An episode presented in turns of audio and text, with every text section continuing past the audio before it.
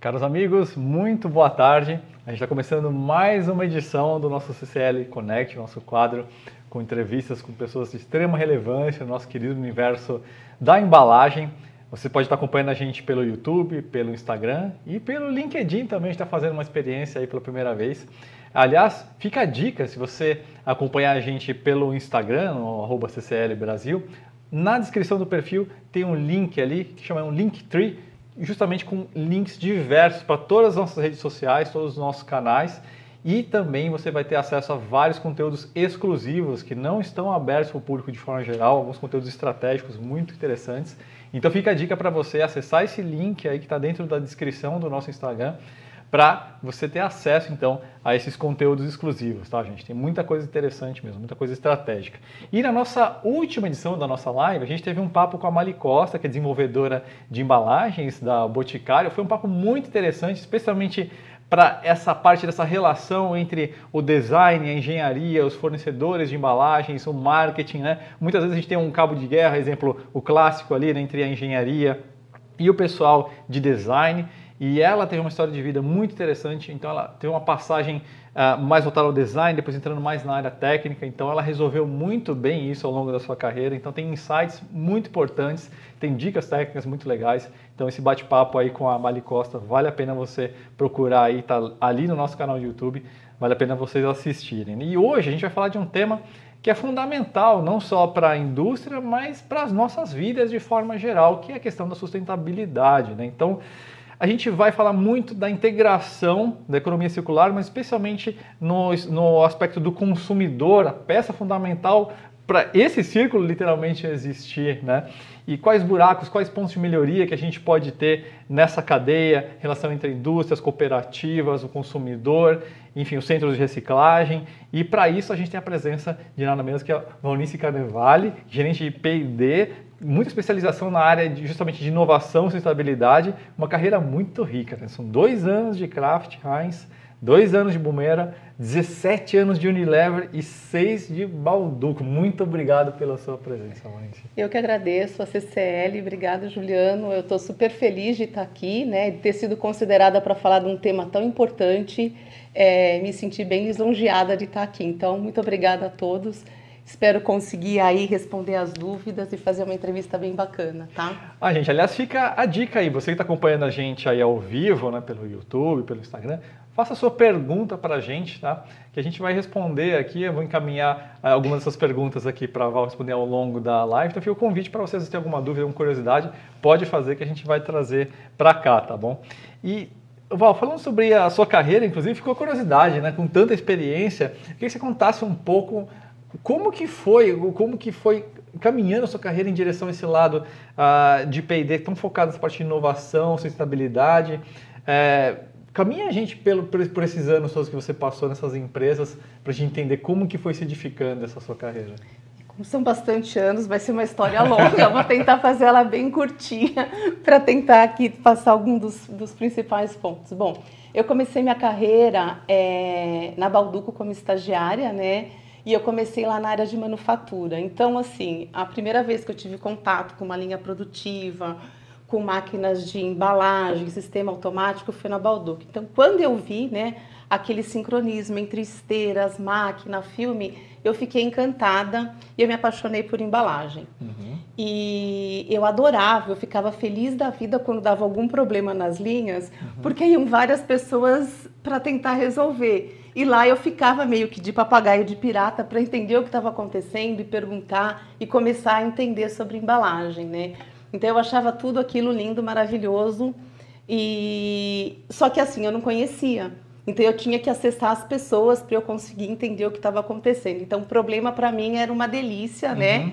Porque era uma oportunidade de aprendizado. Bom, eu trabalhei, eu fui efetivada na área de manufatura Fiquei mais ou menos uns três anos. Depois eu recebi um convite para ir trabalhar na área de, de. Não era PID, era uma área que chamava Engenharia de Embalagem. Tá. E aí eu fui convidada para trabalhar nessa área e eu falei para o meu chefe da época, eu falei, olha, super legal, mas eu não conheço nada. Ele falou, fique tranquila, É porque basta ter bom senso, embalagem é uma coisa extremamente simples, então você não precisa entender muito, você vai tirar de letra. Eu falei, ah, se é só bom senso, bora, né? Vamos trabalhar nessa uhum. área. Bom, meu primeiro projeto foi uma catástrofe, deu tudo errado, era totalmente, não era, não era sustentável, era um bolinho que ia dentro de um flow pack, de uma embalagem, esse flow, ele ia dentro, três, quatro unidades, dentro de uma embalagem plástica, uma bandeja. Ela dentro de um outro flow pack que unitizava. Esse dentro de um de um display que ia para o ponto de venda. Era toda uma experiência de unboxing antes de consumir Exatamente. e depois um ia na caixa de embarque. O que aconteceu? O bendito do bolinho, né, que a gente tinha na planta piloto, ele saiu um pouquinho mais murchinho do que saiu da linha e era uma embalagem em cascata. Então ele não coube na primeira embalagem, não coube em nada, foi assim, um caos. Bom, conseguimos, trabalhamos, resolvemos. Aí quando acabou todo esse perrengue, eu falei, bom, é, como eu tenho bom senso, eu estou entendendo que eu preciso estudar sobre a área. Não basta ficar com bom senso que eu não vou conseguir caminhar. Sim. E aí eu fui procurar maneiras de aprender e eu conheci o curso da Mauá, né, do querido professor Cabral. Eu fui fazer a pós-graduação em engenharia de embalagens. É, e aí, para mim, foi super rico. Uma, pelas disciplinas que eu aprendi lá, a maneira que é dada, a maneira que é ministrada. Então, por exemplo, você tem aula de impressão dentro do Senai de Artes Gráficas. Né? Você tem aula de embalagem de alimentos com o time do CETEA. Então, ele é super é, real, né? Ele tem, assim, ele conecta a realidade do mercado com as necessidades. Então, ele é muito bacana. E uma outra coisa fantástica que eu comecei a construir lá foi minha networking, né? Comecei a conhecer pessoas e aí assim, eu aprendi que sempre tem alguém que sabe mais do que você sobre qualquer tema. E essa network é super importante se eles não sabem como eles te conectam com outras pessoas. Então a network que eu fiz lá, isso é final do século passado que eu fiz esse curso, uhum. 98 mais ou menos. E aí eu tenho é, contatos e conexões com as pessoas até hoje. Então ele é super rico, né? E eu recomendo assim que estudar e conhecer pessoas é o melhor caminho para você entrar na área de embalagem. Bom, depois da Balduco eu fui para a Unilever, onde eu fiquei quase 18 anos. A Unilever foi um marco, né? A minha escola de aprender a desenvolver embalagem, de aprender a trabalhar com embalagem foi a Unilever. Então lá eu aprendi a, a desenvolver, a testar, a especificar, a conhecer todas as interfaces. Então para mim foi é, tudo que eu sei, minha maneira de trabalhar eu aprendi lá, né? E a Unilever ela foi muito pioneira nos temas de sustentabilidade. Então, assim, como é uma empresa global e esses movimentos de sustentabilidade, de reciclagem, de taxação começaram muito cedo na Europa, a Unilever sempre teve esses temas na pauta. Ele não era um tema assim, é, um plano de ação né, na agenda local, né, quando eu entrei, que foi em 2000, mas ele era um tema que se conversava, né, viriava e mexia, tinha um tema que pipocava sobre isso, alguém que trazia alguma conversa, enfim. Então era um tema vivo, desde os anos 2000. É, e eu, assim, o primeiro. É, então a gente conversava bastante sobre isso, mas o meu primeiro trabalho que eu me lembro na Unilever, que eu fiz como em sustentabilidade, foi. É, eu trabalhava na área de creme dental, porque em 18 anos eu consegui trabalhar em time regional, local, global, em categorias de limpeza, é, personal care alimentos, eu consegui passar por todas as áreas porque foram muitos anos, né? E, e aí esse meu primeiro trabalho que eu fiz foi dentro da categoria de creme dental. Era um projeto extremamente simples, era um cartucho, né? O creme dental da marca Close-Up é, tem o tubo e ele vai dentro de um cartucho. E o fornecedor, na época nosso, ele era, era a Suzano que fornecia o cartão, ela tinha um cartão certificado com o selo FSC, que é Forest Standardship Council. Então, é um selo que ele traz a... que ele fala que a madeira, que a madeira usada para aquele cartão, ela vem de reflorestamento. E eles tinham todas as certificações e tudo, e eles ofereceram para usar. Eu era desenvolvedora na época, eu falei, gente, olha que coisa bacana, vamos fazer, super joia. Quando eu levei esse tema para dentro da Unilever, eles falaram: peraí, a gente precisa entender. E aí foi a primeira lição que eu tive dentro de sustentabilidade, porque a sustentabilidade ela tem que ter consistência dentro da empresa. Então, o fato de eu ter um cartão dentro de uma categoria que eu poderia ter um selo, será que isso será consistente com as outras categorias e com toda a comunicação da companhia? Então, assim, é, na época, obviamente, eu não fiquei muito feliz, porque Sim. eram vários questionamentos, várias perguntas, e eu tive que preparar todo um dossiê de documentos, né, com a certificadora, com os fornecedores, e entender que toda a cadeia ela tinha rastreabilidade, porque era responsável, responsabilidade da Unilever garantir que aquele selo era real. Então, assim, minha primeira lição é a consistência e a certeza do que a gente está fazendo realmente acontece, para evitar os benditos, né, os greenwash que a gente sempre Sim. fala, né, que às vezes a gente está contando uma história e aquela história se perdeu no meio do caminho ou ela não é bem uma verdade. Sim, a partir daqui eu lavo minhas mãos, não sei, fecha ali, ó, parte da cadeia, vamos Exatamente. dizer assim. Esse, esse lado nos interessa, isso aqui eu não sei o que acontece. E aí, para uma empresa de uma magnitude como a Unilever, você tem que ter tudo muito claro, né? E uma responsabilidade do que tudo que você está fazendo. Então, são duas lições aí: a consistência, né? Porque são outras categorias, uma série de produtos, e o que, que aquele selo representa no contexto como um todo. E também a certeza que aquele selo funciona. Bom, para resumir a história, o cartucho foi com o selo a gente conseguiu validar e tudo, mas várias conversas, é, o tema subiu bastante, tanto na área global quanto com a área jurídica, então teve envolvimento de várias áreas para fazer. Então, Interessante que trouxe, então estimulou, fomentou essa discussão, a materialização daquilo que eram só tópicos ocasionais para realmente, para praxis, né? para realmente introduzir na linha essa preocupação. Né? Isso, e para mim foi uma super lição porque eu comecei a entender, ok, dá para a gente fazer um monte de coisa, mas o quanto que eu tenho que aprofundar nessa cadeia, o quanto que eu tenho que saber que realmente está tudo ok. Porque a gente sempre recebe né, informações ou propostas, e aí quão, é, quão responsável tem que ser o profissional para entender de fato se aquilo é real ou não, né? Sim. Tá? Bom, depois disso, é, eu fui para uma área na Unilever, era uma área local, né? Era, era uma área nova que estava se criando, era um gerenciamento técnico, era dentro de P&D, mas a gente trabalhava muito mais com as governanças dos processos de implementação dos projetos. Então, eu trabalhava cross-category para todas as categorias, e um dos temas que a gente tratava nessa área era sustentabilidade. Isso é mais ou menos em meados de 2010, no ano que estava sendo assinada a Política Nacional do Resíduo Sólido. Então, o tema de sustentabilidade é, se conversava muito mais para onde vamos, né? O que vamos fazer, para qual que é o próximo passo.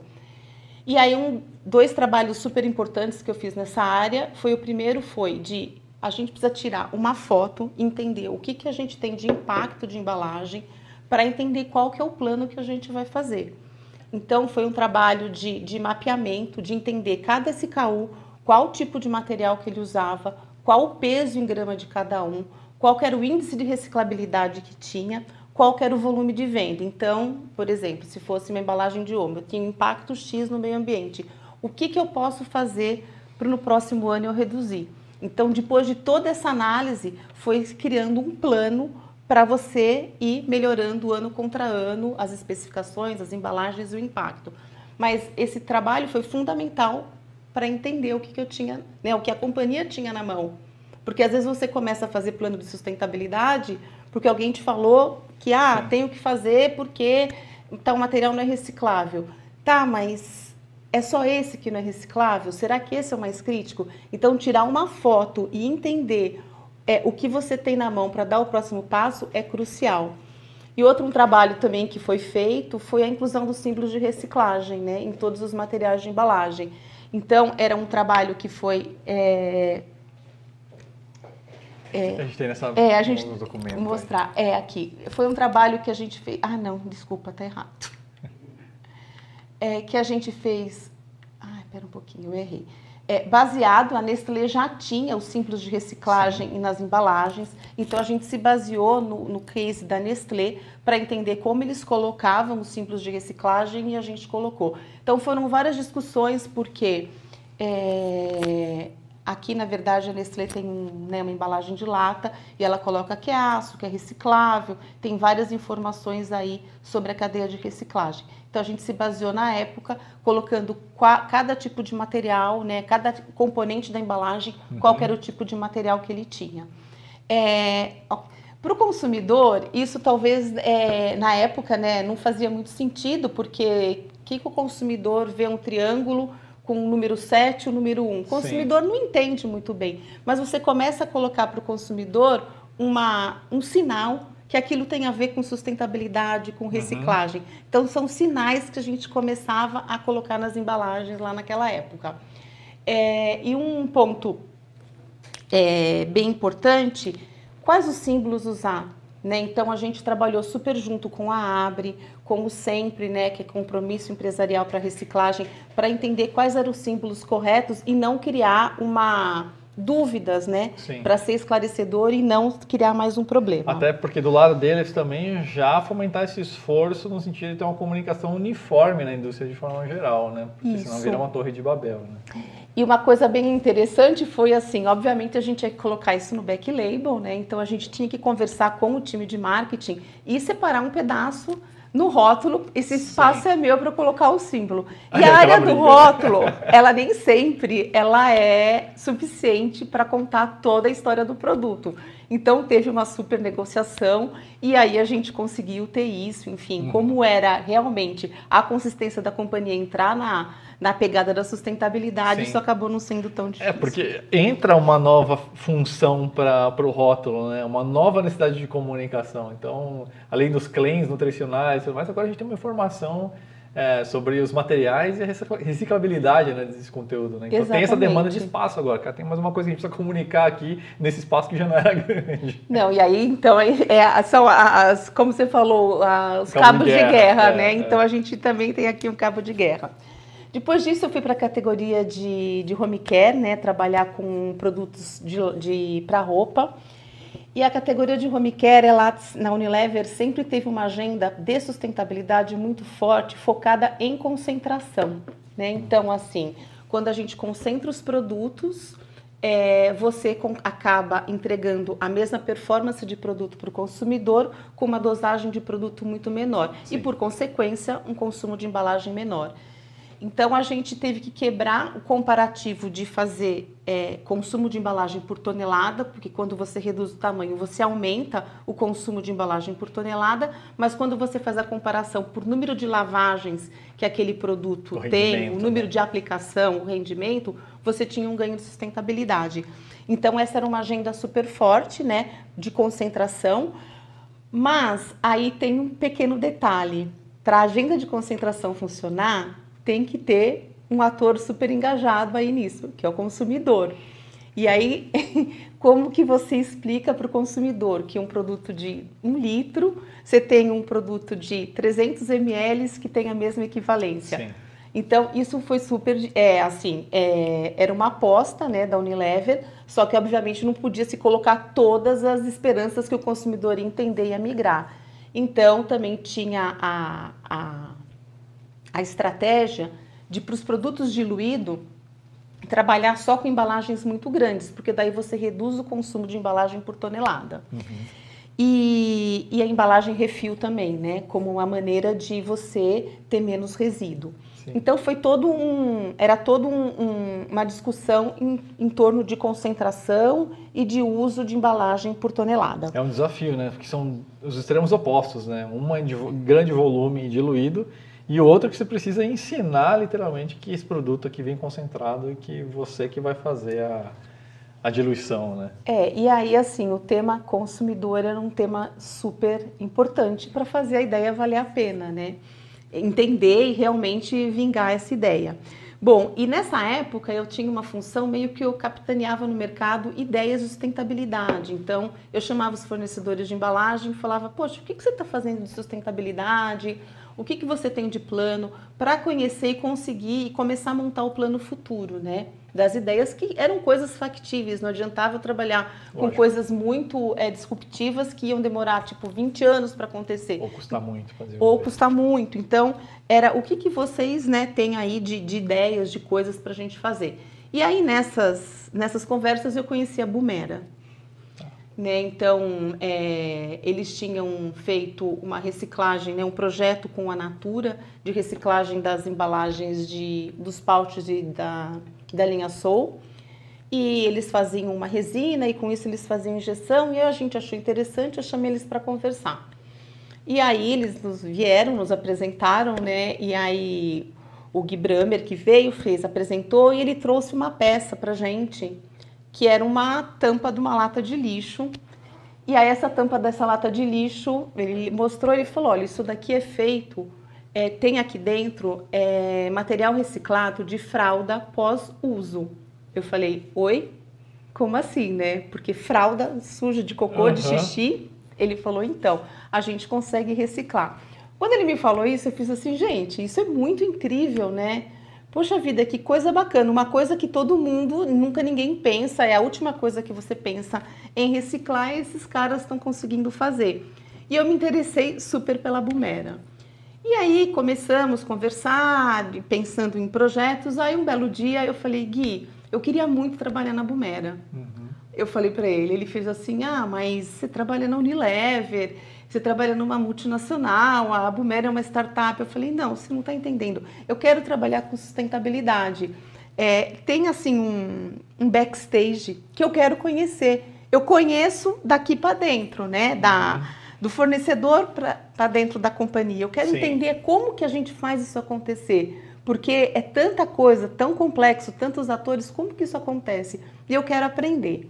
Bom, a gente ficou conversando e eu decidi sair da Unilever, eu tinha quase 18 anos, e ir trabalhar na Boomer, uma startup de economia circular. E para mim foi assim, é super. Eu acho que eu consigo falar que eu tenho uma outra cabeça depois que eu vivi tudo que eu vivi lá, que eu aprendi lá, porque as questões de, de economia circular elas têm uma cadeia tão ampla, elas são tão complexas, elas têm tantos atores, têm tantas dores, pessoas com necessidades diferentes, tem toda a parte de é, a parte ambiental, a parte social. Então você conhecer as cooperativas, conhecer as pessoas que fazem, engajar as pessoas, né? Porque quando a gente fala de, de economia circular, a gente está falando de colaboração. Então, quem pode colaborar para aquilo de fato acontecer? Então, assim, para mim foi super incrível, né? Todo o trabalho que eu que eu aprendi lá, que eu fiz lá. E aí, em 2020, no meio da pandemia, tiveram várias questões e tudo, ninguém sabia o que ia acontecer no mercado, e aí eu acabei indo para a Kraft Heinz. Na Kraft Heinz, eu é, tinha uma função de pesquisa e desenvolvimento, e lá, é, a primeira, quando eu cheguei lá, não tinha uma área de embalagem, né? Eu era P&D, cross, embalagem, produto. E aí eu não tinha uma área de embalagem. Eu fiz assim, não, gente, pelo amor de Deus, tem que ter uma pessoa de embalagem, tem que ter uma área de embalagem. Porque é um assunto totalmente à parte, né? O perfil de profissional é outro, é, as conversas são outras, a cadeia de fornecimento é outra. E aí a minha primeira ação foi montar um departamento de embalagem. Que legal. Né? E aí eu montei, trouxe uma pessoa, o Edu, que está lá até hoje. O Edu, que era uma pessoa para começar a fazer a área de, de, de, embalagem. E hoje tem quatro pessoas na área trabalhando com desenvolvimento de embalagem. Então, foi super legal. E aí, a partir do momento que você tinha uma área, você começava a fazer os planos de sustentabilidade. Então, qual foi o trabalho que eu fiz na Kraft Heinz? O trabalho que eu fiz na Unilever, tirar a foto. Uhum. Vamos entender o que a gente tem. Obviamente, a Kraft Heinz tem todos os, os, os compromissos globais, as métricas de SD, como que eu conecto a minha realidade ao plano da companhia. E a partir daí foi se criando um plano de sustentabilidade, um roadmap do que poderia ser feito. Então, das coisas que eu implementei lá, foram algumas tampas, deixá-las monomaterial, tirar um lacre de silicone, e aí você consegue reciclar. Uhum e a introdução de PET reciclado, 30% de PET reciclado nas embalagens de maionese e ketchup, né, um projeto feito a quatro mãos com a, com a Val Group, e, e aí conseguir implementar e fazer a economia circular dentro dos frascos. Então, de uma maneira não tão curtinha, foi acabou sendo um pouquinho mais longa, uma pincelada aí de tudo que eu fiz na minha vida. Mas foi já. interessante porque deu, deu para ver exatamente essa trajetória e, e, e, foi muito interessante esse contraste da Unilever e da Bumera, né? Porque uh, empresas grandes com grandes recursos, mas manobram mais lento, né? Enquanto você Exato. tem uma empresa como a Bumera, vai fazer curvas ali de 90, 180 graus, vai ter uma abertura muito maior para, talvez o termo não seja adequado, mas vou chamar aqui uma espécie de engenharia experimental, né? De você fazer testes e, e, e com uma velocidade muito maior, né? Do que numa grande, numa grande indústria, né? Não, é, essa, como é uma startup, né, ele trabalha com o MVP, que é o Mínimo Value Product. Uhum. Então, o que, que você faz? Você faz rápido, erra rápido para consertar rápido. Então, você consegue fazer vários experimentos e testar, uhum. e mesmo que não ficou bom, você teste, você vai melhorando. Então, a agilidade é muito maior, né? Sim. É agilidade. Então, foi Legal. bem interessante. Agora, quando a gente está falando do tema principal aqui da, da, dessa nossa live, que é a economia circular, a gente tem um ponto focal principal que é o consumidor. Né? Esse é o motivo pelo qual bom, toda a nossa indústria existe, em primeiro lugar, mas ele também é o elo mais fraco da corrente. Né?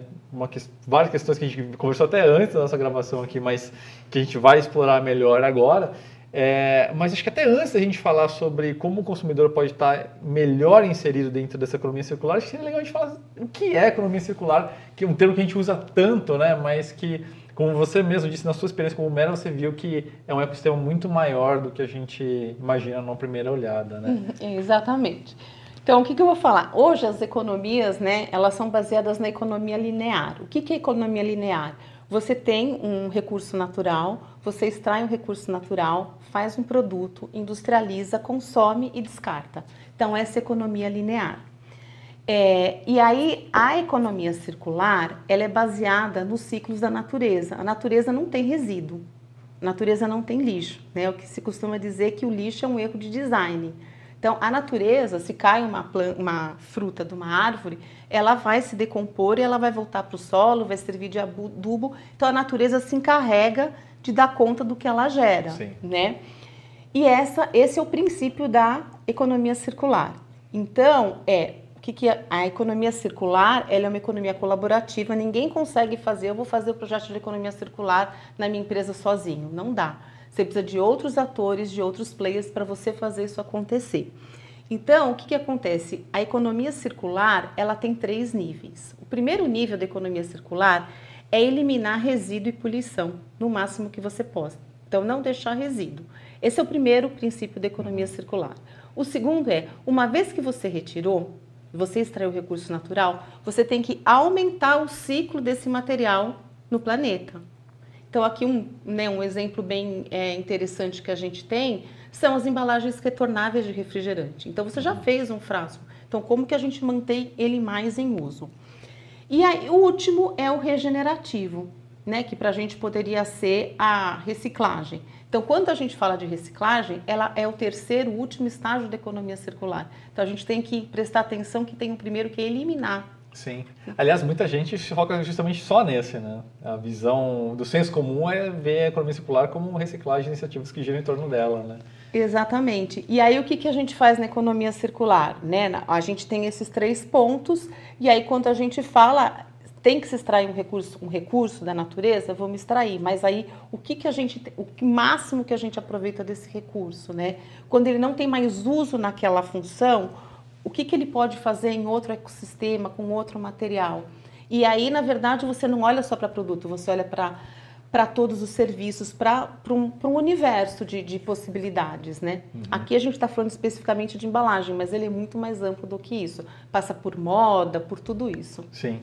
Agora, falando de consumidor, né? Acho que, uh, o que mesmo porque mesmo o consumidor bem intencionado ele vai, ele tem uma carência de informação, né?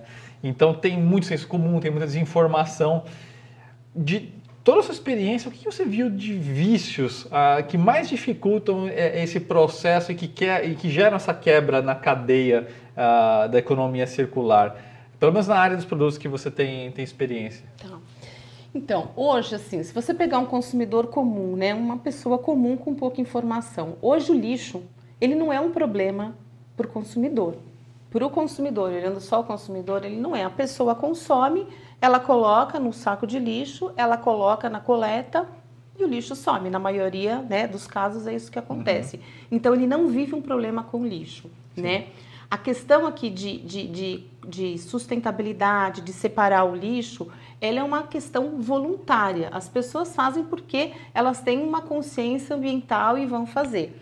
Vi uma pesquisa que fala que 65% das pessoas elas têm, elas acham ótimas as intenções de sustentabilidade, mas apenas de 20 a 30% agem em prol dessas causas. Então existe aí um, um, uma inércia de Sim. fazer a coisa acontecer, né? É, e aí, falando disso, é, o consumidor, é, o que, que, ele deveria de fazer para começar, qual que é a única atividade que o consumidor deveria de fazer bem feito? Separar o orgânico do lixo seco. A partir do momento que ele faz isso, não é mais problema dele. Ah, e começam várias discussões. Ah, mas se ele coloca todo o lixo seco, tem coisas que não são recicláveis. Ok, mas não é mais problema dele. Uhum. Ele separa, né? E tudo bem, e aí vão ser dor de outros atores da cadeia. Mas a função do consumidor seria fazer essa separação. Aqui no Brasil, como eu falei, né, ele é voluntário, faz quem quer. E só que falta também assim um entendimento, uma conscientização ambiental, né? É uma mudança de, de, de, de, de mentalidade. Então, isso é um processo a longo prazo que tem que ser muito fomentado, muito comunicado. É, então, por exemplo, quanto que as empresas comunicam sobre sustentabilidade? Não comunicam é, nos planos de sustentabilidade, mas comunicam de fato na embalagem, no momento de compra do consumidor. Então, para mim, isso é um ponto crucial para fazer as coisas acontecerem. Na Europa, é, as pessoas fazem a separação pela dor, né? Porque, na verdade, o que, que acontece? Em alguns países da Europa, você é responsável pelo seu lixo. Então, você tem que comprar o saco X, da cor X, para colocar um resíduo tal lá. Fazer a separação num dia específico da semana, coloca para coleta. Se você faz erra, você é passível de multa. São multas altas, de 50, 80 euros. Então as pessoas elas têm uma relação de obrigação com o resíduo. Sim. Aqui não, a gente faz porque acha que é bacana. Tem os caras que são super engajados, que pegam lixo, separam, coloca no porta-mala, leva num ponto de entrega voluntária, nem espera né, a coleta seletiva. Então, existe pessoas que têm um alto grau de consciência, mas a grande maioria da população ainda não tem. E aí, falando o que, que as empresas poderiam fazer para fomentar isso? É, eu tenho aqui alguns exemplos. É, deixa eu voltar. Então aqui, o que, que, acontece, né? As empresas, várias empresas, eles fazem assim pontos de entrega voluntário. Aqui é um exemplo que eu trouxe, né?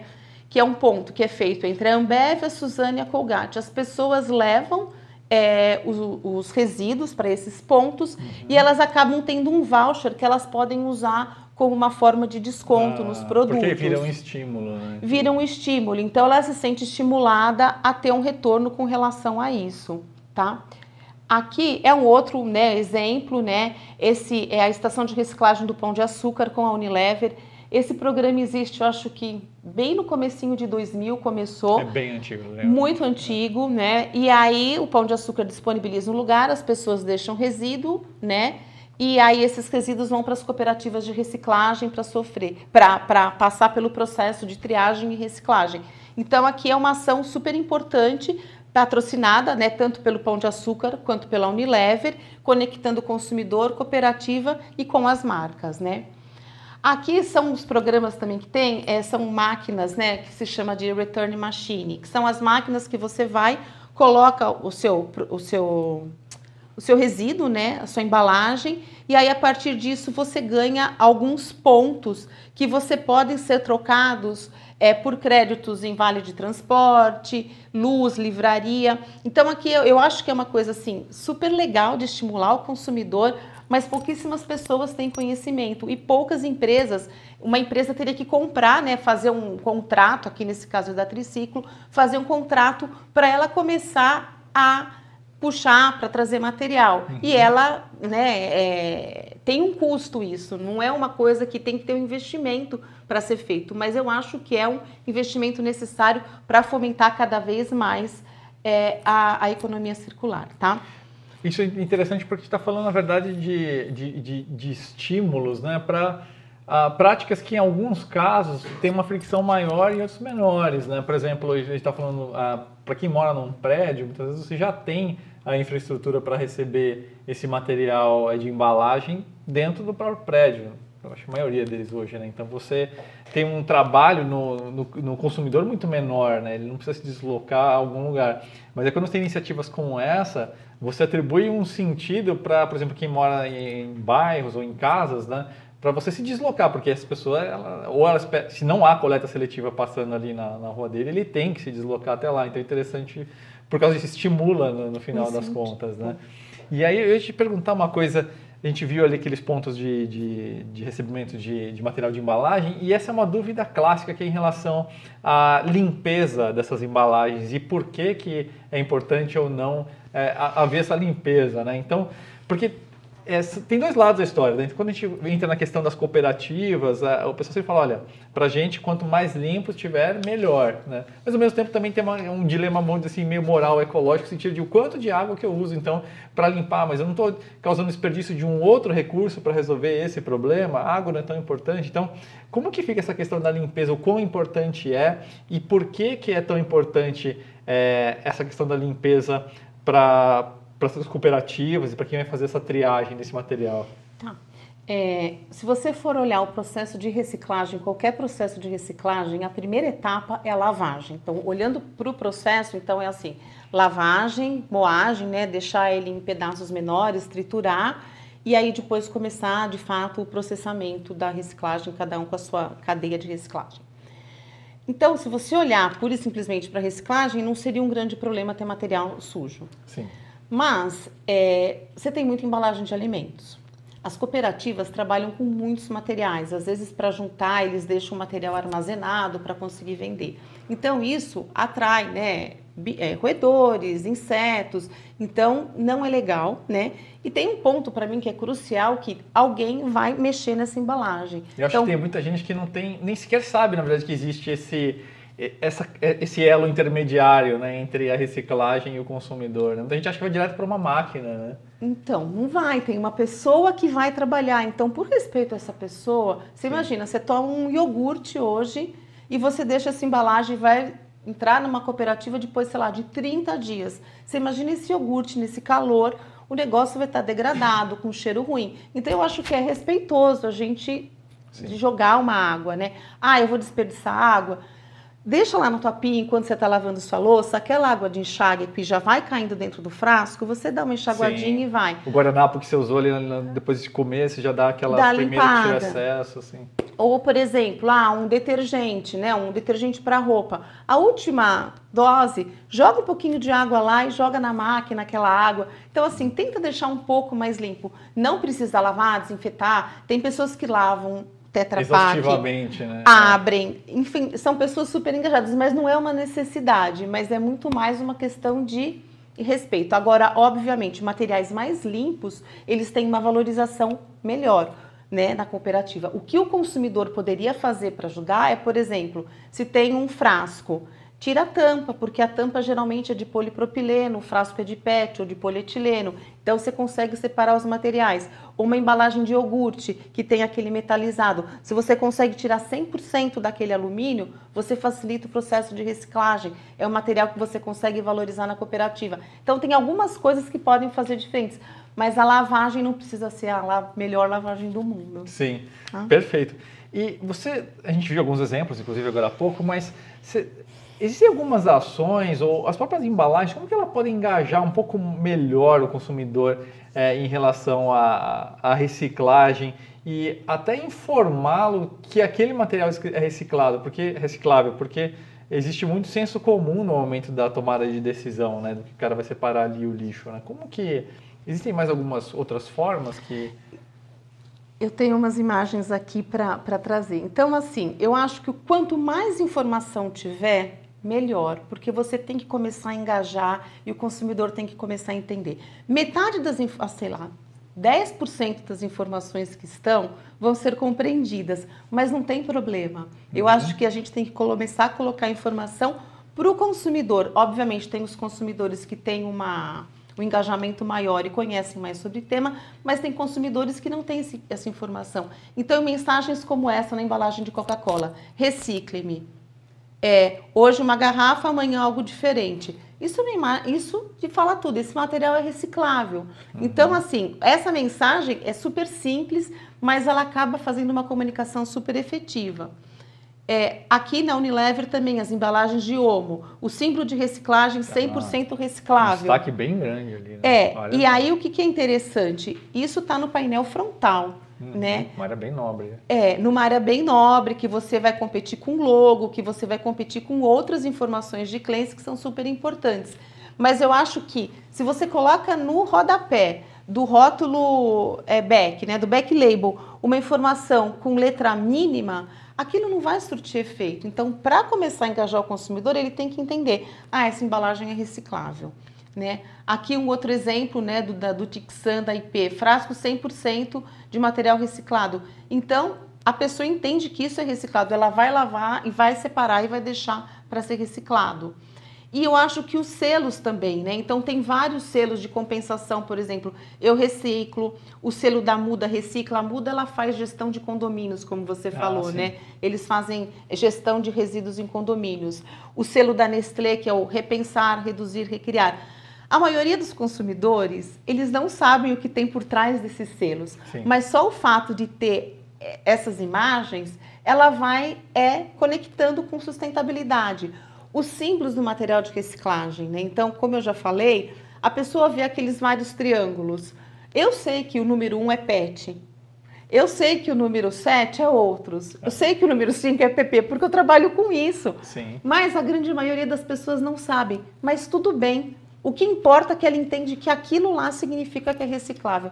Então eu acho que isso é um tipo de coisa legal para ser feita. Quanto mais informação, melhor para o consumidor começar a entender foi exatamente o que você falou há pouco, né? Para o consumidor, o que o, o, mais valioso é separar o orgânico do seco. Dali para frente, não, é não precisa dele. ser. Então, basta ele saber que aquele material é reciclável, mas acho que ser lembrado também que esse material é, é reciclado ou pode ser reciclável, né? E acho que é daí que vem a importância dessas mensagens em local nobre, né? Um lembrete de hábito, né? Um estímulo ao hábito. Né? Tem mais uma aqui que eu queria passar então, aqui, por exemplo, a Unilever está fazendo muito forte isso em todas as embalagens. Então, frasco de 3CM 100% é, frasco reciclável e reciclado e reciclável. Uhum. Aqui em ketchup também a mesma coisa, 100% com material reciclado.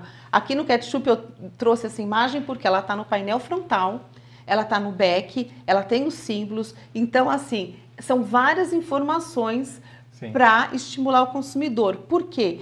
Porque a partir do momento que eu estou trabalhando com material reciclado, o consumidor tem que se engajar e levar esse material para reciclagem. Senão a cadeia não fecha, a conta não fecha. Sim. Então isso é super importante de acontecer. Aí que você mostra a preocupação real da empresa, não só uma questão, não vou dizer de greenwashing, mas de, de você. Se, se toda a engenharia trabalha para desenvolver uma embalagem, mas você não faz essa conscientização, o consumidor é a peça-chave fundamental para tudo isso acontecer. Né? Se ele não fizer nada e encaminhar direto para o lixo junto com o orgânico, não adianta nada se desenvolver uma embalagem Exato. completamente reciclada, ou com menos materiais, com menos complexidade, filmes e não sei o que, não adianta nada disso, né?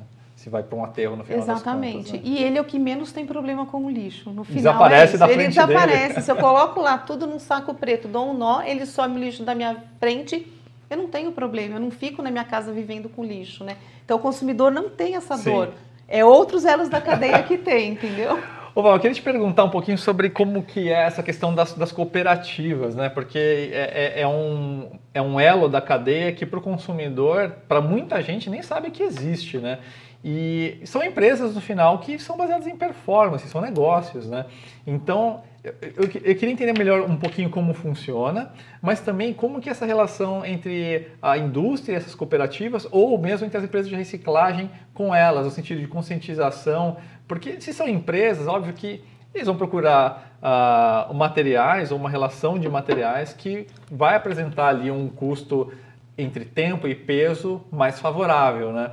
E, mas às vezes você pode estar ali encaminhando ou deixando materiais que poderiam ser reciclados. Né? Então, como que fica essa, essa questão da, da, das cooperativas, que é tão fundamental para esse processo, tem uma função social, mas também ali também pode, você pode ter um, um deslocamento do elo da cadeia, né? Como que funciona essa relação? Então, é, a questão né, de, de, de, lixo no Brasil, eu, essa é a minha visão, tá? Eu acho ela extremamente complexa porque a gente tem dois grandes problemas para resolver com o lixo, né? O primeiro é uma questão ambiental, né? Sim. E o segundo é uma questão social, Exato. né? Que é o papel das cooperativas. Então, o lixo tem um duplo papel.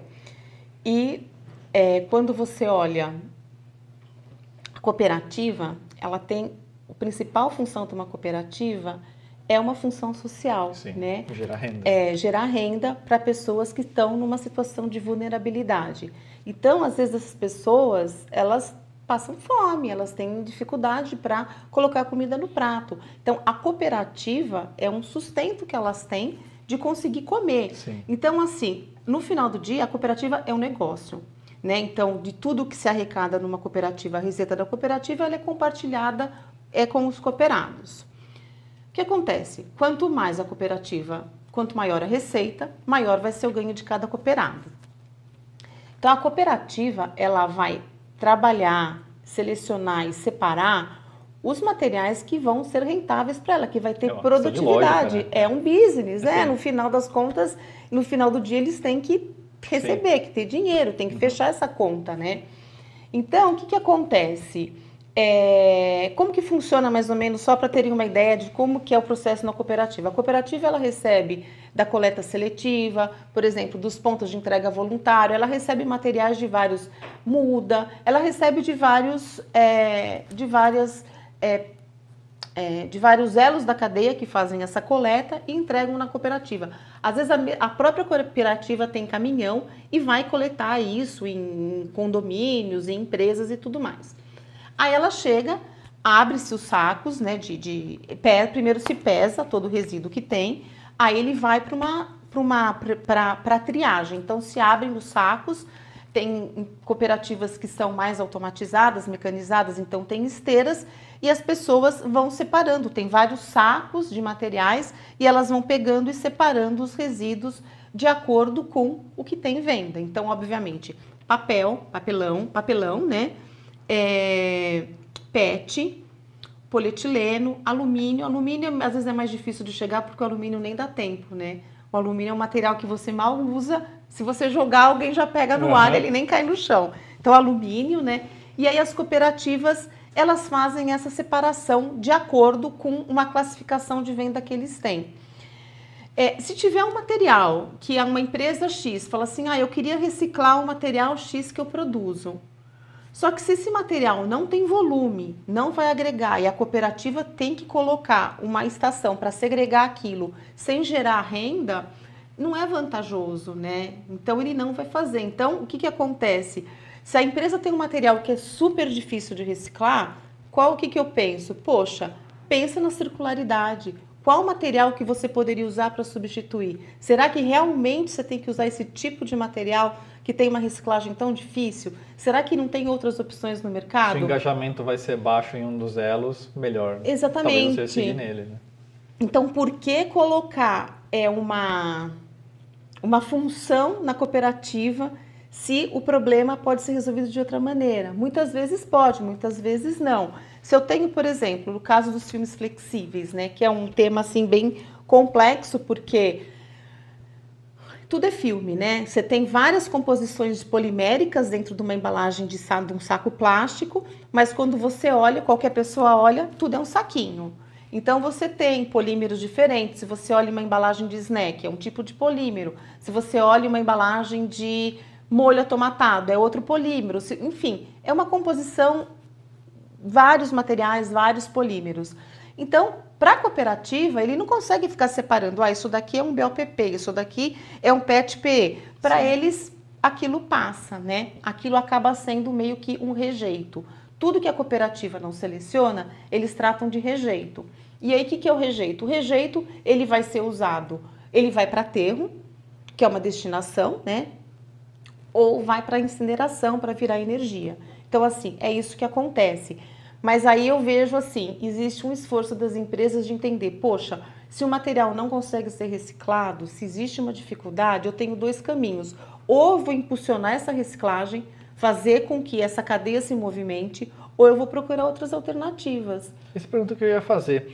Como que a indústria consegue acompanhar esse grau de engajamento da, da reciclagem de, de, de, determinado material que ela usou na embalagem? Ou seja, existe alguma forma onde ela consiga receber esse feedback da mesmo que passe pela empresa de reciclagem ou pela cooperativa, no sentido de, olha, esse material aqui o pessoal está deixando de lado porque é complexo, enfim. É, como, que a, como que a indústria é informada em relação ao baixo engajamento nesse processo de, de, de, triagem? Não, todo mundo que é da indústria sabe os materiais que tem problema. Não é novidade para ninguém. É, é, acho que todo mundo sabe quais são os materiais, a gente chama dos materiais é, né, um termo em inglês, hard to recycle. Então, assim, todo mundo sabe o que é difícil. Então, o que é multimaterial? Se você tem um bag que tem muitas camadas, Sim. composição, ele é difícil de reciclar, né? Ele é difícil porque você tem que fazer a separação ou fazer uma, fazer uma outra resina a partir dele. Então, ele é mais difícil. Mas existem coisas que estão acontecendo, né? Então, é, por exemplo, é, estão se fazendo, a Unilever está fazendo tampa de 3CM a partir de filmes então eles pegam os pouches né, de, de atomatados, de refil de, de detergente, de amaciante, hum. e eles estão conseguindo fazer uma resina com esse material. E aí você faz um mix com uma resina virgem, né, ou uma resina de,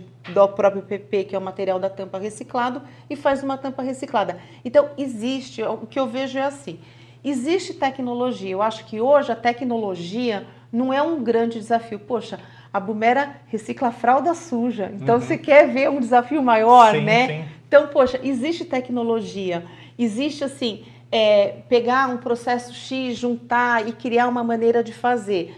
Só que às vezes. Mas se ela está engajado. Porque se esse material não é separado e, e vai para um aterro, não adianta nada, né? Então, exatamente. Então, assim, a tecnologia existe e eu acho que, assim, ela às vezes ela é cara. Só que aí você tem que começar a trabalhar mesmo que seja assim, ah, eu não vou fazer o produto final, eu não vou fazer um produto, eu não vou fechar, a embalagem não vai voltar sem embalagem ainda. Mas eu consigo fazer algum outro material e aí eu vou né, fomentando a reciclagem, fomentando os processos, conhecendo mais, experimentando, até que eu crio de fato um processo de reciclagem escalável, né? O que a gente, né, o que a gente, é, tudo tem que começar a dar um primeiro passo. E às vezes esse primeiro passo é pequeno, é um, você vai fazer um protótipo, você vai fazer um piloto e a partir daí você vai começar a escalar. Então, assim, nada, é, não existe uma solução pronta de gaveta que você compra e fala, virei o mercado, Sim. né? Virei o mercado. O PET, que é um dos materiais mais reciclados no Brasil, ele começou pequeno e hoje o PET é um material, o PET reciclado é uma resina disponível. Mas quantos anos se passaram para isso? Mais de 20 anos. Quanto que foi investido? Ele não nasceu do jeito que ele é hoje, Sim. né? Aliás, eu ia te perguntar, a gente estava conversando até um pouquinho antes da live, em relação ao PET, que fiquei bem surpreso, né? Porque é um material que a gente está em contato o tempo inteiro como consumidores, mas ao mesmo tempo é um material que há uma carência no, na, na, reciclagem em termos de fornecimento. Por que, que tem esse, esse vale tão grande entre tudo praticamente a gente consome líquido hoje uh, uh, como consumidor é PET, mas há pouco material sendo disponibilizado. O que está é. acontecendo no meio do caminho? O que, que acontece? O PET é um material que trabalha muito sob demanda, né? Então, por exemplo, no verão, muito refrigerante, muita bebida, aumenta o resíduo de PET e também aumenta o consumo. Uhum. Quando chega no inverno, então ele tem uma, alguns materiais têm uma sazonalidade. O PET ah, tem perfeito. sazonalidade. É, e existe uma procura muito grande pelo PET reciclado, porque ele é o único material hoje no Brasil aprovado pela Anvisa. Então, qualquer embalagem de alimentos que você quer que seja reciclável tem que ser em PET. Então, ele é o único material aprovado. E a cadeia, né, as indústrias de bebida, elas consomem esse material muito. com volume muito grande. Então você acaba tendo aí alguns momentos que você tem uma falta de material no mercado. E aí o que tem que ser feito? As empresas que usam PET, elas têm que fomentar essa cadeia. Então, lá nos primórdios, quando começou a discutir a reciclagem do PET, Ambev e Coca-Cola criaram um, um programa, né, que é o Reciclar pelo Brasil, e aí eles começaram a fomentar a cooperativa, a comprar material, a fazer projetos estruturantes em cooperativa, a separar, a né, a cutucar toda essa cadeia para ela andar, para ela funcionar. Então isso é super é interessante, porque hoje é um material que está super, é, ele já está na cadeia. né? O material entra na cooperativa. O que, que acontece? Às vezes a gente tem o PET o cristal, né? O PET sem pigmento e os pigmentados. Aí os pigmentados é um, acaba sendo um problema para reciclagem. Ah, sim. Porque você acaba não conseguindo voltar ele para uma cadeia de refrigerante. Então, se a pessoa vai usar uma embalagem de PET, o ideal, né, o mundo ideal é que ele não tenha pigmento para facilitar Sim. o processo de reciclagem. A gente vê até algumas marcas de refrigerante utilizando de sodas, né, que tradicionalmente eram verdes, algumas passaram a usar é, é, o, o, o, PET transparente até para estimular esse. É, a não ser que você tenha muito volume. Por exemplo, o Guaraná é verde, mas Sim. o Guaraná você consegue focar na cadeia do Guaraná. Sim. Agora você tem outros produtos aí que não, tem, não são tão volumétricos, né, uhum. né? E acabam tendo a diferenciação aí de, de, de variantes por pigmentação. Eu acho, enfim, que não é um caminho, não é sustentável, não é um caminho de sustentabilidade Sim. esse. A gente tem algumas perguntas aqui, vou trazer para você. Uh, o Paulo, Paulo Bernardino pergunta para a gente aqui. Hum. Por que o sistema de retorno da embalagem para reciclagem ainda engatinha nos brand owners? Qual que é o gargalo? Por que, que ele engatinha nos brand owners? É, o retorno da embalagem, sistema de retorno para embalagem. É, eu acho que assim, foi o que eu falei um pouco no começo, né? Eu acho que os brand owners, é, eles precisam começar a fomentar. Eu acho que tem, o que eu vejo, né? Eles têm que começar a fomentar e liderar essas cadeias. É, o que eu vejo, tem que ter coragem para começar a fazer. Você tem que ter, por exemplo, eu vejo, é, você vai ter que investir. Se você tem um material que não tem reciclagem, que não acontece, que aquele processo não acontece, você vai ter que liderar, você vai ter que ter pessoas, você vai ter que ter budget para fazer aquilo acontecer né, o, a, a reciclagem, os processos, a cadeia não vai andar sozinha porque eu quero. Eu vou ter que fazer, agir.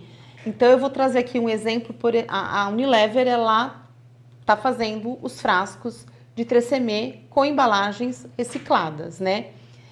O que, que ela fez? Ela fomentou a cadeia de polietileno, ela investiu e ela fez as coisas acontecerem. A mesma coisa que eu acabei de falar sobre o PET. Ela foi é, injetado dinheiro, foi um investimento, foi um programa da Ambev, da Coca-Cola, para conseguirem ter esse material reciclado. Então eu acho que assim, existe um pouco de conscientização, existe um ponto quanto que a, a, a sustentabilidade, de fato, ela faz, ela é consistente, né? foi o que eu falei no começo, o quanto que aquilo faz parte do meu negócio, o quanto que ela está inserida no meu negócio. Eu acho que falta isso, né?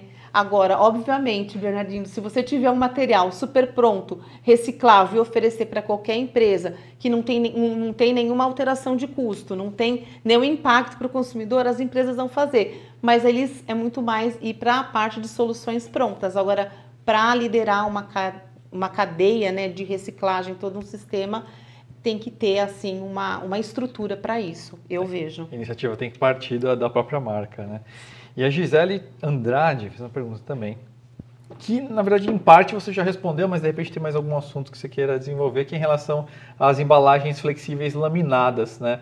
É, a gente falou muito sobre os desafios que ela impõe, né? Mas o que, o que, se, o que pode ser feito para para elas uh, serem mais recicláveis, facilitar o processo? Então, o que eu vejo assim, né, de novas tecnologias que estão tendo, estão se trabalhando muito em monomateriais, né? Então, assim, à medida que você consegue deixar os laminados com um único material, é muito melhor para o sistema. Obviamente, assim, as especificações de embalagem, elas estão em função de um produto, né? A, a embalagem, ela cumpre uma função para proteger um produto, para manter as propriedades do produto. Então, eu acho que caso a caso tem que ser analisado. É, às vezes você tem um produto X que você tem um, um prazo de validade de dois anos. E aí, para o produto valer dois anos, você tem que ter uma embalagem mais robusta, né? Para você conseguir que o produto fique ok nesse período. Será que se você baixar um pouco o seu shelf life, né, o teu prazo de validade, você não consegue reduzir um pouco essa barreira e trabalhar com materiais mais simples? Então eu acho que tem que ser feito uma, uma análise caso a caso. Não estou dizendo que é simples, né? Não estou dizendo que é simples porque são várias cadeias, você acaba trabalhando com toda a cadeia de, né, dos compradores, dos, do, dos clientes, enfim, é complicado mexer em prazo de validade. Mas assim, qual que é o olhar diferente que a gente tem que colocar? E eu acho que assim, as empresas que fazem uso de materiais flexíveis, eles têm que começar a entender e fomentar. Tem várias, por exemplo, tem várias empresas, fornecedores, que têm problemas de, programas de reciclagem. A, a Terfane, quando eu estava na Bumera, eles fizeram um projeto de reciclagem de laminados de PET-PE.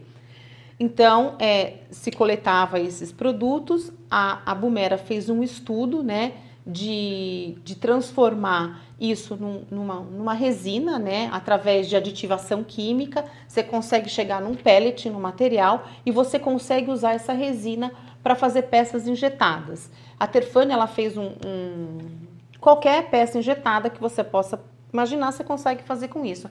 E a Terfane, ela escolheu fazer bandejas, então ela fez algumas bandejas para mostrar para o mercado que é possível, então a rota de reciclagem é possível, e aí você aplica numa bandeja. Aí eles fizeram uma ação social, eles doaram para o grupo Hope né, essas bandejas. Então, existe algumas é, tecnologias. Agora, como que a gente faz essas tecnologias que são protótipos, que estão numa escala pequena, virar escalável? Aí tem o papel das empresas, o quanto que as empresas querem fazer isso acontecer, o quanto que elas podem se comprometer, porque a partir do momento que você tem uma cadeia de reciclagem, uma cadeia para isso, ela tem que ter um compromisso em usar esses materiais. Então, é, tem um movimento aí que precisa ser feito e, na minha opinião, é, ele tem que ser puxado tanto pelos fornecedores desses materiais, né, quanto pelos usuários desses materiais. E normalmente aquele desafio de informação também, né? Porque se a engenharia consegue desenvolver uma embalagem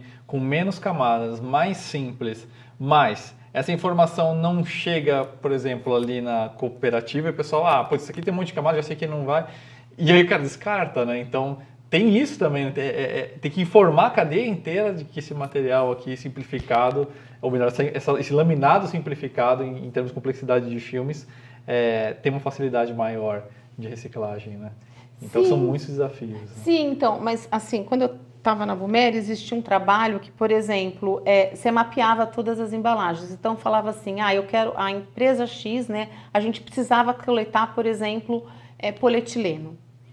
Aí, o que, que a gente fazia? Fazia um mapa. O que, que é embalagem de polietileno? Então, com exemplos, ó, embalagem de detergente, de shampoo, fazia uma lista e falava, isso daqui é polietileno. Toda vez que aparecer na esteira, então legal. então você faz um, um depara, entendeu? Para a pessoa entender. Então, obviamente, se tiver um você consegue começar a conversar com as cooperativas e levar, né? Uhum. É, tem várias empresas que atuam em cooperativas, que fazem estruturação, que fazem melhorias. Então, existe essa conversa. Às vezes, não através da, da, da empresa, do brand owner, mas de alguma empresa que foi contratada para fazer algum tipo de consultoria, de, de trabalho desse que legal. tipo. Aliás, gente, fica a dica. No começo dessa live eu comentei sobre um link que está dentro do nosso Instagram, né, o Linktree. Dentro do nosso perfil de Instagram, ali na descrição, no CCL Brasil, a gente tem um link que encaminha para todos os nossos canais, redes sociais, LinkedIn, canal de YouTube, a gente tem uma série de conteúdos exclusivos e nesse link você também vai conseguir acessar as nossas soluções de sustentabilidade da CCL. Então vale a pena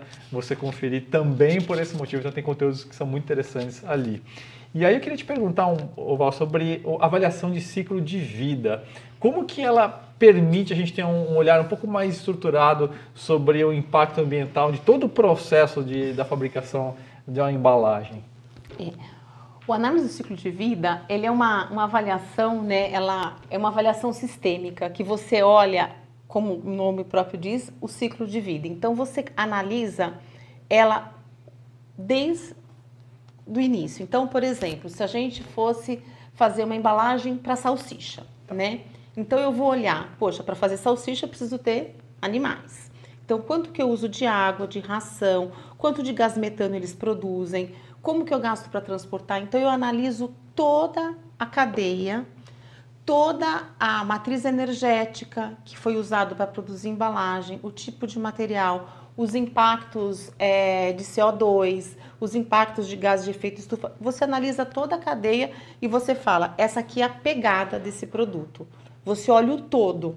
Então não é, não, É, obviamente, as questões de circularidade, de reciclagem, elas compõem esse estudo é de análise. Que eu ia perguntar. É, tem, inclui o pós-consumo também. Né? Inclui o pós-consumo, mas você tem que olhar toda a cadeia. Então você fala, a pegada desse produto é essa daqui.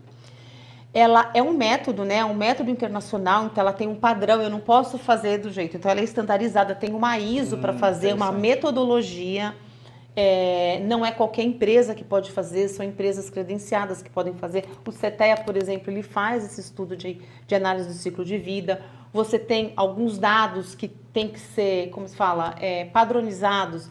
Então, é, matriz energética, esse tipo de consumo tem que ser padronizado para você ter todos na mesma base. E ela é uma ferramenta muito legal para entender o, o quanto que as empresas estão melhorando os produtos. Né? Então, por exemplo, é, geralmente as empresas pegam um baseline. Então eu vou olhar, sei lá, minha embalagem que eu tinha em 2017, eu faço análise do ciclo de vida dela em 2017.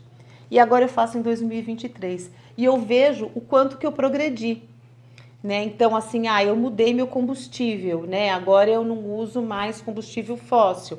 Agora eu mudei meu tipo de energia, uso a empresa que é meu fornecedor, usa energia solar. Então você olha toda a cadeia e no final você vê então, assim, ela é bem legal porque ela não fica só focada no material em si, ela é uma avaliação sistêmica. E ela anda em paralelo com a economia circular, né? Porque você pode entender qual que é o impacto que você está deixando e a partir dessa análise criar planos, criar um plano de ação para de fato é, ter ações que vão resolver, que vão melhorar o seu produto no meio ambiente. E é interessante que, embora toda essa metodologia cause esse peso inercial, vamos dizer assim, né? Porque existe um trabalho muito grande envolvido ao mesmo tempo, isso permite uma transversalidade, né? Então, você consegue comparar empresas, soluções dentro de uma própria empresa. Então, tem, tem essa vantagem também de, de auditoria, vamos dizer assim. Tem, tem um case aqui bem legal, assim, há, long, há muitos anos atrás, é, o Walmart ele fazia uns desafios, eles tinham assim a semana de sustentabilidade e eles desafiavam as empresas para trazer produtos mais sustentáveis, uma versão melhor do que já tinha. Então você tinha que ter os dois análises de ciclo de vida. E nessa época a Unilever, ela lançou amaciante concentrado. Então ela tinha um amaciante de 2 litros, né, o padrão, e ela fez um amaciante concentrado. E aí foi premiado e tudo. E aí ela mostrava que para entregar o mesmo produto no mercado, a mesma performance, ela tinha uma super redução da análise de ciclo de vida. Uhum. Então, o que foi usado aí não era ah, é mais reciclável, é menos reciclável, mas foi um olhar sistêmico no processo produtivo, né? Desde a obtenção das matérias-primas, o método produtivo, até a reciclagem, até o uso do consumidor Sim. e reciclagem. Né? Interessante. Né? A gente mais uma pergunta aqui da Rafaela agora. Como saber se a embalagem é reciclável ou não? Depende da cooperativa? Ah, embalagens de papel, principalmente de fast food manchadas de gordura, são recicláveis? A gente volta um pouquinho para o começo da nossa live, mas acho que é interessante, né? Tem gente que entrou um pouquinho é, depois. É, as embalagens de, é, de, de fast food, teoricamente, elas não deveriam ser recicladas. E tudo bem, isso não é um problema. Por quê? Porque o papel, ele é biodegradável. Então, o papel é um material que se tudo der errado, se a pessoa não separar, não acontecer nada, ele for parar no meio ambiente, em 4, 5 meses, uhum. ele vai ser reabsorvido.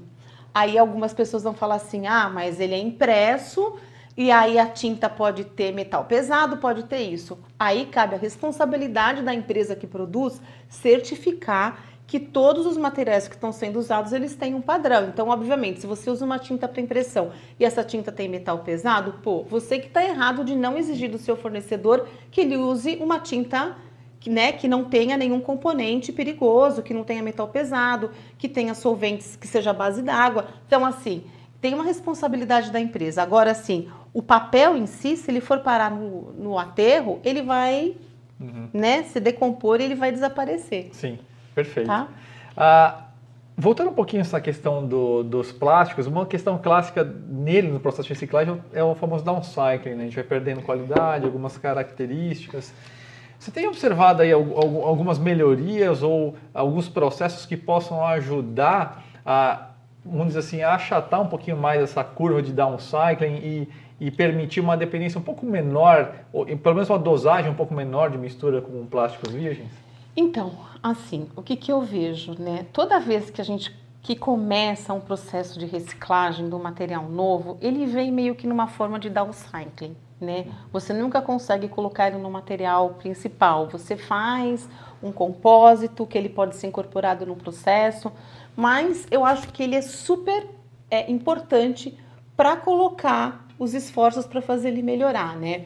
É, tem várias iniciativas, vou trazer aqui um, um, um, projeto que foi feito na Bumera junto com a Down na Argentina. Então existiam esses plásticos que são chamados hard to recycle, uhum. e aí se coletava isso, se fazia uma resina, e essa resina se fazia pallets para a indústria. Poxa, que é uma coisa mais importante que pallet para movimentação? Altíssima. Uma demanda altíssima. Então, assim, é um downcycling porque você está fazendo um material que não era uma embalagem. Mas, poxa, qual que é a utilidade desse material, né? Uhum. Como que isso está inserido na cadeia? Então, eu acho que é super importante para começar a fomentar e aumentar a reciclabilidade dos materiais. Então, esse é um exemplo que eu tenho. É... E aí, o que, que eu vejo? É, as demandas das grandes empresas de fazer é, o que, que acontece, né? Um passo atrás. A reciclagem, ela não é uma coisa que acontece hoje, não é um, uma coisa que começou a acontecer agora. A reciclagem, ela acontece há muito tempo, né? Então, por exemplo, se a gente vai no supermercado e olha nos, no pé da gôndola e a gente vê os produtos de limpeza, água sanitária, que tem aquele frasco meio cinza, meio verde, Sim. aquilo é reciclado. Né? E por que, que é feito? Porque são produtos de baixo valor para fazer. Então são reciclados, mas com baixíssima qualidade. Uhum. Ou essas lojas de produtos né, é, populares, mas que vêm de variedades. Quando você compra um produto lá, você vê a sacolinha não é nem cinza, nem verde, nem marrom, Sim. é aquela coisa cheio de ponto preto, um cheiro terrível. Aquilo é reciclado, é feito de material reciclado. E tudo bem, ela cumpre a função. Mas o que, que tem acontecido? Para incorporar isso nas grandes corporações, você precisa ter resinas recicladas com padrões de resina virgem. Porque você tem um produto, você tem uma marca, você tem uma linha, aquele dimensional daquela embalagem, ela tem que ser super correto para rodar numa linha que roda 400, 500 mil frascos por minuto. Então não dá para você ter uma resina ah, de baixa controle. qualidade. Então você tem que trabalhar. E o que, que dá todas essas características na embalagem? As propriedades da resina. Então você tem que dar um upgrade nas resinas para conseguir atender essas demandas. Então, assim, o que, que, eu, que, que eu tenho visto? Né? Então, por exemplo, é... vou trazer aqui novamente o caso da Unilever com as embalagens de polietileno reciclado. Ela queria fazer embalagem de polietileno reciclado. Ela procurou uma empresa, que é a Wise, que fazia reciclagem e fez com a Wise um, um contrato de reciclagem. Então a Unilever ela aportou conhecimento, ela fez um contrato a longo prazo para começar a captar essas, essas embalagens de polietileno e fazer os frascos de shampoo. Então, assim, ela aportou e fez acontecer. Então, agora, os o polietileno, ele está num grau super bom de reciclagem. Então, a Natura, Boticário, Unilever, L'Oréal são empresas que estão usando esse tipo de material, né? É, e aí esse negócio é tão, é, é, é, tão real, né? Por exemplo, a Braskem comprou 60% da Wise, em torno de 60%. Então ela está fazendo parte das petroquímicas também. A Dow, ela tem uma resina reciclada também. Então, assim, é, a Dow, ela tem toda a tecnologia de aditivação de produtos, mas ela não tinha a cadeia de reciclagem. Ela chamou a Bumera para falar, eu quero, eu quero desenvolver a cadeia de logística para eu ter material para fazer resina reciclada. Aí a Bumera, junto com uma joint venture com uma empresa que chama Lar Plásticos, é, montou uma, uma linha para fazer a reciclagem das, da, dos frascos. E aí o que acontece? A Dow entrou com todo o aporte de conhecimento, de estudo, né, com toda a ciência, e a Bumera entrou com toda a parte de coleta e com a parte de, de ter a fábrica, né, a instalação para fazer, porque a Dow é uma empresa de uma petroquímica, ela não tem as, né, a, a, os equipamentos de reciclagem que são bem diferentes. Então foi se investido em linhas de lavagem, degasagem, para ter uma resina o mais próximo da virgem. Então eu vejo que assim, começa com downcycling, mas é, isso é super importante para começar a fomentar. Então, aqui eu trouxe dois exemplos de duas Sim. petroquímicas que estão engajadas no negócio de melhorar as, as resinas, né? Para fazer de fato ser um negócio bom para todo mundo. E, e os termoplásticos de base biológica, em termos de viabilidade, em termos de competitividade, vai, com um plástico virgem, né? sabe que... Mas, enfim, existe um futuro para isso ou é algo que é sempre muito conceitual? Ele é escalável? Fala um pouquinho sobre esses bioplásticos. Então, é, esse termo bio aí, ele causa uma confusão, né? Então, o que, que é bioplástico? Bioplástico é um plástico que foi feito a partir de, um, de uma fonte renovável. O que, que é uma fonte renovável? Do vegetal. Então, a gente tem, pode ser cana, milho, arroz. Tudo bem? Sim, sim. Milho, cana, arroz. E você pode fazer, desde que você, você consegue fazer polímeros é, a partir desses materiais. Isso é a fonte. Mas no descarte, ele tem o mesmo impacto de um frasco feito de uma resina fóssil de petróleo. Então, assim, não, não existe um, um é, no final do descarte é a mesma coisa. Isso é o bioplástico. Sim. Ser bioplástico não quer dizer que ele é biodegradável.